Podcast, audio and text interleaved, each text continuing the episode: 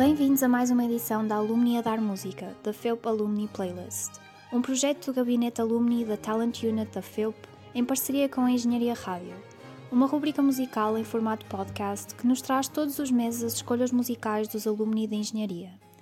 Fica a conhecer o que escutam os antigos estudantes na página online da Engenharia Rádio, a Rádio Universitária do Porto, em www.engenhariaradio.pt. António Maçães Molcinha nasceu e cresceu em Amorim, uma pequena freguesia junto ao povo de Varzim, cidade onde frequentou os sete anos de liceu na altura. Colaborou com o Jornal da Paróquia, Cantar de Amorim, e na Arca, Associação Recreativa e Cultural de Amorim, e no seu grupo de teatro. Amante da carpintaria que fazia na oficina paterna, terminou o liceu ao mesmo tempo que acabou de tornear o seu primeiro jogo de xadrez em madeira de camélia, um feito na altura. No início dos anos 70, com 17 anos, entrou na Universidade de Coimbra em Engenharia Mecânica. Depois de um primeiro ano sem mácula e com uma boa média, a vivência académica abriu-lhe outras perspectivas, que o levaram primeiro a ser jogador federado de xadrez pela Associação Académica de Coimbra e depois ao Teatro de Estudantes da Universidade de Coimbra, culminando numa magnífica turnê de 36 dias por cinco das nove ilhas dos Açores, em 1972, que o ligaram até hoje a essas terras. A vida em Coimbra não terminou sem ter integrado um grupo de reflexão política, que invariavelmente terminava nos petiscos nos tascos mais tardios, o que lhe valeu uma baixa nas notas. Chegou à FEUP cansado de teorias e passou à prática, primeiro na direção da Associação de Estudantes e na administração da Editorial Engenharia, tendo rapidamente sido convidado a integrar trabalho político, especialmente contra a guerra colonial. Seguiram-se os tempos inesquecíveis da semana antes e depois do 25 de Abril, na visita de estudo a Lisboa e da reviravolta no país e na FEUP.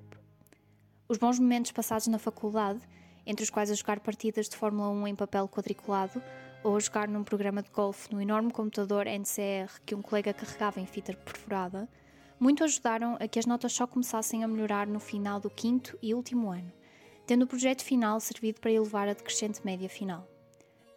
Quando terminou o curso, o ensino foi a primeira opção, com início em Moncorvo.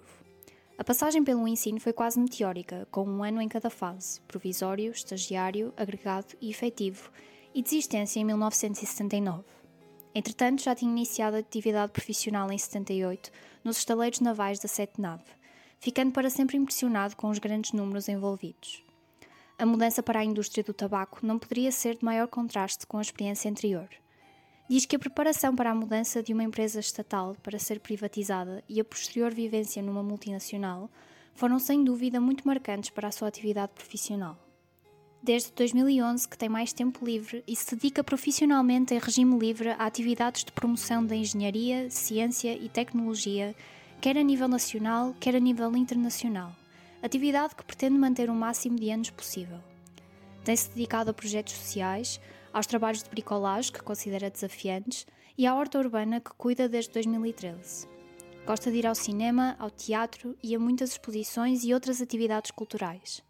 Desde 2016, que é um dos embaixadores alumni da FEUP em Lisboa, um desafio que o entusiasma e que lhe tem permitido um enorme alargamento dos contactos profissionais e sociais. Espera viajar até aos quatro cantos do mundo, dando prioridade à viagem ao sul do Brasil para visitar a família lá residente, ser um exemplo de um bom avô para os seus netos, como foi de pai para os seus filhos, e um bom companheiro para a sua mulher. Naveguem até à página da Engenharia Rádio em www.engenhariaradio.pt para conhecer a playlist de uma vida de António Bolsinha.